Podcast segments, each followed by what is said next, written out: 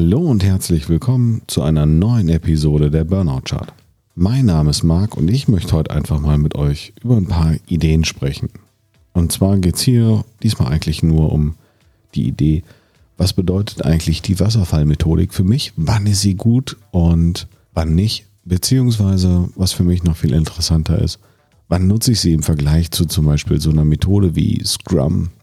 Der Wasserfall hat seinen Grund und ich bin überhaupt gar kein Freund davon, dass es sehr häufig so dargestellt wird, dass man entweder ein totaler Wasserfaller ist oder ein totaler Agilist und eigentlich immer nur eine der beiden Methoden die Wahrheit beschreibt. Für mich ist es vielmehr so, ich habe ja mit euch schon mal über Caniven gesprochen und ähm, jede Methode hat ihren entsprechenden Anwendungsfall beziehungsweise das Gebiet, in dem sie wirklich sauber funktioniert. Und da muss man viel mehr Wert drauf legen, am Anfang mal eine Analyse zu starten. Was für eine Problemstellung habe ich? Der Wasserfall in seiner klassischen Beschreibung beginnt damit, dass man quasi zu Start der Laufzeit erstmal eine vollständige Analyse der vorherrschenden Problemstellung durchführt. Was meint das jetzt konkret? Ich habe eine Problemstellung, von mir aus ein Hausbau. Und ich möchte jetzt mein Haus bauen lassen und dann gehe ich erstmal irgendwo hin und plane das mit den Leuten. Ich fange ja nicht einfach an und fahre in den Baumarkt und sage, hey, ich wollte ein Haus bauen, gib mir mal einen Spaten, ich grab da jetzt ein Loch, weil ich glaube, ich brauche einen Keller. Sondern ich gehe im Regelfall erstmal zu einem Fachexperten. Und mit diesem Fachexperten werde ich meine ganzen Bedürfnisse besprechen und die Person hat auch normalerweise die richtigen Fragestellungen parat, um wirklich meine Bedürfnisse abzuklopfen. Wenn ich dann mit der Person meine Bedürfnisse geklärt habe, gehen wir mal weiter vom Architekten aus, kann natürlich auch irgendwie eine andere Art von Bauingenieur, whatever sein, dann wird diese Person aufgrund der Analyse eine Beschreibung durchführen, wie denn ein Haus zum Beispiel für mich aussehen muss. Und das wird jetzt im Wasserfall als Design bezeichnet. Das heißt, ich beschreibe die Problemlösung. Wenn man dann wirklich hin und her ein bisschen miteinander gesprochen hat und jetzt sich bewusst ist, wie das Ganze aussehen muss, dann kann es im Wasserfall in die Umsetzung gehen. Gerade wenn es im Bereich der IT und der Softwareentwicklung ist, wird gerne beim Wasserfall nach dem Design von der Entwicklung gesprochen. Das ist für mich dann aber nicht mehr zutreffend, weil der entwickelnde Teil, also da, wo die ganze Kreativität entsteht, wo die Ideen sind, ist eigentlich im Design weil da mache ich mir die Gedanken. Danach setze ich ja die Idee eigentlich nur noch um. Das heißt, ich gehe dann in die Umsetzung. Und wir sind bisher auf einem ganz linearen zeitlichen Verlauf. Jeder der bisher durchgeführten Schritte war vollständig abgeschlossen und dann geht es in den nächsten. Und der Begriff Wasserfall kommt halt daher, weil es eben nicht zurückgehen kann. Also sprich von der Design wieder in die Analyse oder von der Umsetzung wieder ins Design oder in die Analyse, sondern wir laufen jetzt immer weiter bergab. Wenn die Umsetzung dann fertig ist, kommt am Ende ein großer Test, wo alles Umgesetzte dann tatsächlich gemeinsam getestet wird. Wenn dieser Test erfolgreich gewesen ist, dann kommt das Liefern. Und hier ist jetzt die Problematik bzw. auch die Einschränkung, wo der Wasserfall für mich sauber benutzt werden kann. Nämlich genau dann, wenn ich den Weg als Ganzes schon von Anfang an beschreiben kann. Ansonsten könnte halt die Problematik entstehen, weil ich ja erst so spät teste in diesem linearen Verlauf, dass mir zu spät auffallen, dass ich irgendwo bisher in meinen Annahmen Fehler hatte. Hier ist auch die weitere Begrenzung für mich, der Wasserfall kann nicht auf riesige Vorhaben angewendet werden, die wirklich von ihrem Umfang her irgendwann nicht mehr durchdringbar sind, beziehungsweise die Laufzeit viel zu lange wäre. Da könnte ich mir jetzt helfen und vielleicht mehrere Wasserfälle hintereinander schalten, aber mit einem einzelnen Vorhaben als Wasserfall funktioniert das Ganze nicht mehr. Häufig wird jetzt der Vergleich angestellt, wie gehen denn jetzt agile Methoden oder auch agile Projektmanagement-Methoden damit um?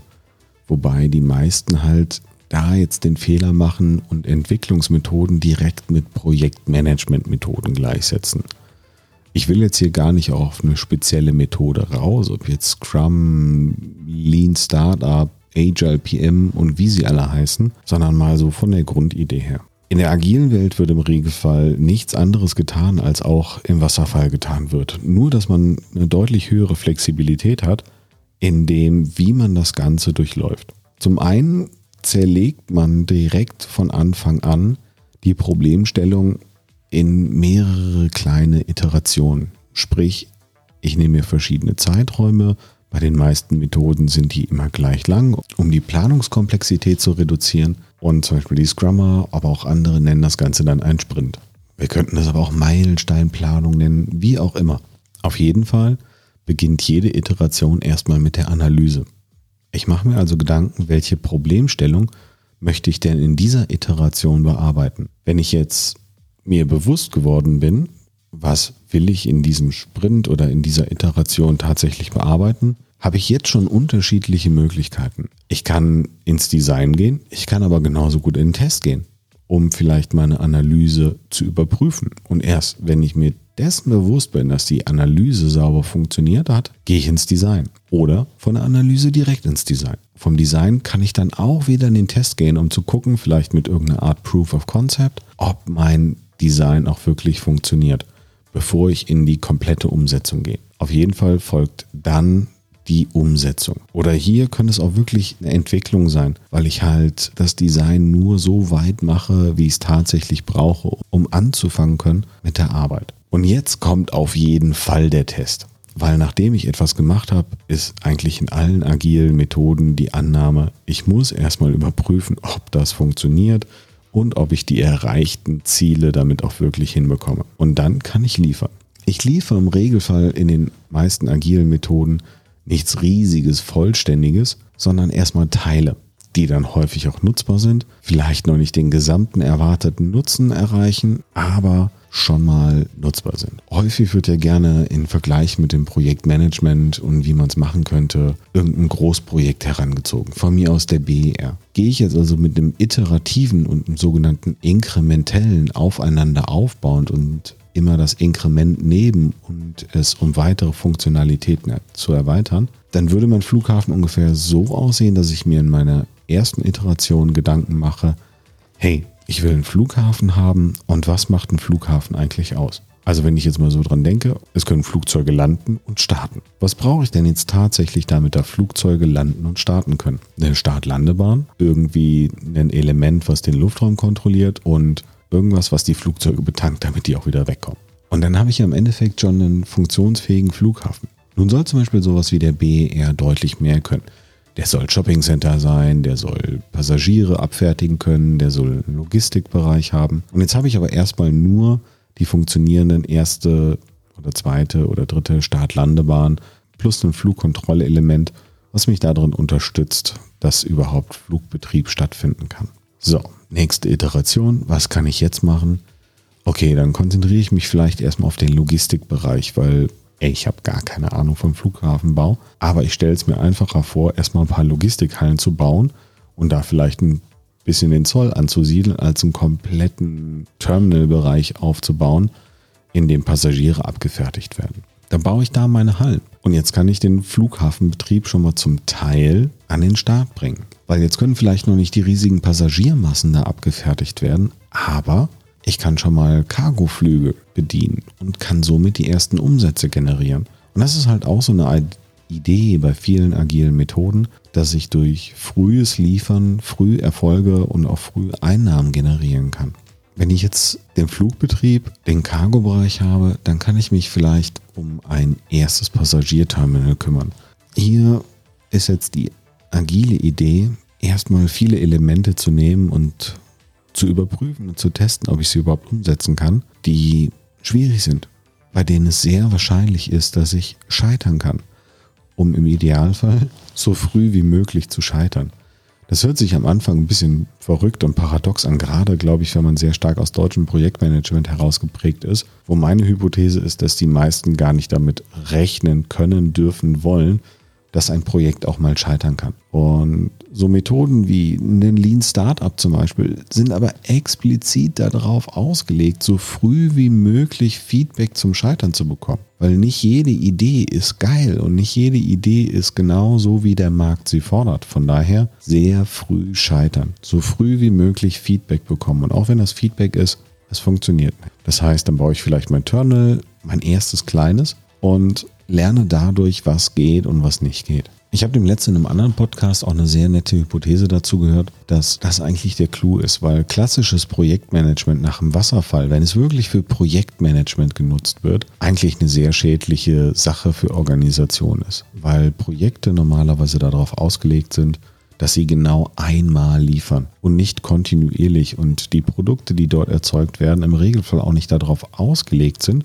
weil es eben nicht das Projektziel ist, dass sie regelmäßig angepasst und erweitert werden können. Und hier ist halt ein großer Unterschied gerade zu agilen Entwicklungsmethoden. Agile Entwicklungsmethoden, vor allem wenn sie aus der IT herausgeprägt sind, nehmen im Regelfall die Prämisse hin, ein Produkt mit Schnittstellen aufzubauen und welches wiederverwendbar ist, aber auch rausgenommen werden könnte aus dem Gesamtkonstrukt um durch etwas anderes ersetzt zu werden. Das ist jetzt bei Gebäuden vielleicht nicht so einfach und ganz grundsätzlich, egal ob bei einem Hardware-Produkt oder bei einem reinen Software-Produkt, wenn man tatsächlich wüsste, was alles dazugehört, dann wäre man viel performanter, wenn man es von Anfang an wegplanen kann. Aber ich weiß es halt eben nicht von Anfang an. Also zum Beispiel in der IT gibt es Maschinencode-nahe Programmiersprachen oder sogar in Maschinencode können Programme verfasst werden. Es gibt nichts Performanteres als genau eben diese Sprachen. Man ist trotzdem dazu übergangen und hat sogenannte höhere Programmiersprachen entwickelt, um einfacher, modularer Dinge formulieren zu können und so Programme entwickeln zu können. Man geht da bewusst den Verlust ein, gegebenenfalls der Leistung. Ein sehr schönes Beispiel aus der IT ist zum Beispiel die Programmiersprache Java. Habt ihr sicherlich irgendwo schon mal gehabt, eine Zeit lang stand sogar auf DVD-Playern drauf und so ganzen Kram. Okay, DVD-Player sind jetzt auch nicht mehr das aktuellste dass die mit Java sind. Und das bedeutet quasi grundsätzlich die Software, die auf diesem DVD-Player fürs Wohnzimmer drauf ist, kann man auch auf jedem x-beliebigen Computer laufen lassen, wo Java mit installiert ist, weil Java quasi über Software eine Zwischenebene bildet, dass man seinen Quellcode in Java verfassen kann und durch diese Zwischenebene auf jedem kompatiblen Gerät ausführen kann, beziehungsweise die Programme nutzen kann. Ja, so eine Zwischenebene kostet Ressourcen. Jetzt ist aber die Frage, was ist denn in Summe zielführender für eine Organisation? Etwas zu bauen, was vielleicht nicht hocheffizient an der Ressourcenauslastung ist, dadurch aber eine extreme Flexibilität und Wiederverwendbarkeit gibt. Und die Idee dann halt transportiert vielleicht auch auf den ersten Terminalbau von so einem Flughafen, dass man direkt von Anfang an berücksichtigt, okay, ich baue Schnittstellen, selbst wenn ich sie jetzt am Anfang vielleicht noch nicht benötige oder benutzen möchte, um im Nachhinein vielleicht potenziell erweiterbar zu sein. Ein weiterer Vorteil ist halt dadurch, ich kann sehr früh an den Markt gehen. Ich bin sehr früh als Produkt benutzbar. Das finde ich halt deswegen vor allem attraktiv, weil ich finde die Idee total sexy, wenn Projekte quasi von Organisationen nur noch eine Anschubfinanzierung bekommen, um die ersten Monate zu funktionieren und um die ersten Monate wirklich Fahrt aufnehmen zu können und danach müssen die Projekte sich meiner Meinung nach selber beweisen und quasi entweder durch Verkäufe oder Umsatzgeneration sich finanzieren, beziehungsweise durch ein Produkt Stakeholder so überzeugen, oder nehmen wir nicht Stakeholder, sondern Geldgeber so überzeugen, dass sie bereit sind, das Projekt zu finanzieren. Ich will gar nicht das Fass Elektromobilität aufmachen, aber ich finde halt, die Firma Tesla hat es sehr gut geschafft. Wenn ich mir überlege, Elon Musk beschreibt das so ein bisschen in seiner Literatur. Ich habe die auch nur auszugsweise gehört, ich habe die nicht komplett gelesen. Aber dass er von Anfang an wohl dieses Model Free bauen wollte. Also Tesla Model S, Model X, der Tesla Roadster waren alle nur Mittel zum Zweck, um Leute für das Thema zu begeistern und um Umsatz zu generieren, um irgendwann zu diesem Tesla Model 3 zu kommen. Und wenn man das mal berücksichtigt, dann finde ich, ist das eine ziemlich geile Idee, erstmal überhaupt zu sagen, Nee, komm, das erste Auto, was ich baue, ist quasi ein Spielzeug für Superreiche, die das gerne als Dritt-, Viert- oder Fünftfahrzeug kaufen. Denen es auch mal egal ist, dass das Ding vielleicht nur 100 oder 150 Kilometer fährt, dass es aus allen möglichen Teilen zusammengefrickelt ist, sondern weil die einfach Spaß an der Technik haben. Um dann darüber so viel Umsatz zu generieren, dass man sagen kann, okay, was wäre denn das nächste Produkt, mit dem ich lernen kann, mit dem ich vielleicht auch scheiter, aber was die Leute bereit sind zu kaufen und ich dadurch wieder Einnahmen habe, die ich in die weitere Entwicklung stecken kann. Und dann baut man sowas wie ein Tesla Model S. Und hier fand ich auch sehr cool die Idee, wo ich mich gefragt habe, warum Tesla eigentlich so wirklich die erste Company war, die es so hart durchgezogen hat, dass man sagt, ich baue gar nicht mehr so viele differente Autos und ich biete es auch gar nicht mehr an, die so zu konfigurieren, sondern ich baue quasi noch ein, zwei Modelle, vielleicht sogar drei und den Rest an Features mache ich über Software verfügbar. Dann kann ich von mir aus sagen, wenn ich mir so einen Tesla kaufe am Anfang, nee, komm, Autopiloten-Funktionalität schenke ich mir. Aber die technische Voraussetzung für den Autopiloten ist nahezu komplett in das Auto eingebaut. Das heißt, ich bin sogar im Nachhinein in der Lage, den Leuten zu sagen, hey, du wolltest am Anfang das nicht haben? Gar kein Problem, du kannst es jederzeit nachbuchen. Ein Anruf, gib uns deine Kreditkartennummer und wir schalten dir das Feature frei. Und ich glaube, das ist auch so ein bisschen äh, ein Indiz für die Zukunft, wo es hingeht, dass man halt dadurch, dass man in immer mehr Produkte Software reinbekommt, darüber erstmal vielleicht ein Basis-Feature-Set verkauft und es nachhaltig erweitert. Darüber wären noch ganz neue Geschäftsmodelle möglich, dass man von mir aus wie einen Amazon Echo oder andere Produkte quasi etwas als Einstieg verkauft und sich dann nach und nach ein eigenes Ökosystem drumherum aufbaut. Wo dann die Leute sagen, geil, vielleicht kann ich sogar mit auf diese Plattform drauf oder kriege irgendwas anderes hin.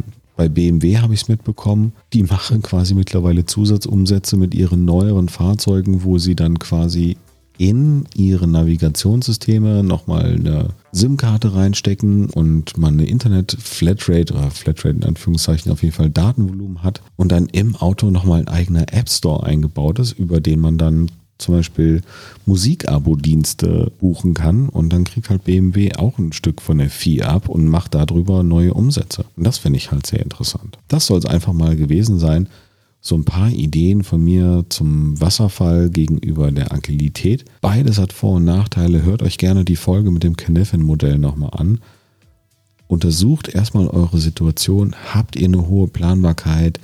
Ist euch das meiste bekannt? Quasi, man könnte jetzt mit dem Kniffin-Modell sagen, Habt ihr eine offensichtliche oder eine leicht komplizierte Umgebung, ist der Wasserfall ein echt gutes Ding. Geht es eher in die Richtung komplex, dann ist der Wasserfall halt nicht mehr so sauber, weil die Planung, die mit dem Wasserfall aufgebaut wird, halt eher dem Jenga-Turm sich ähnelt, also diesen Turm aus Holzklötzen. Und wenn ihr da zu viele Veränderungen reinbringt, dann kracht das ganze Ding zusammen. Und mit der Idee wünsche ich euch noch einen wunderschönen Morgen, Tag, Abend, Nacht, wann immer ihr das Ganze auch hört und wir hören uns hoffentlich beim nächsten Mal wieder. Ich freue mich auf eure Kommentare.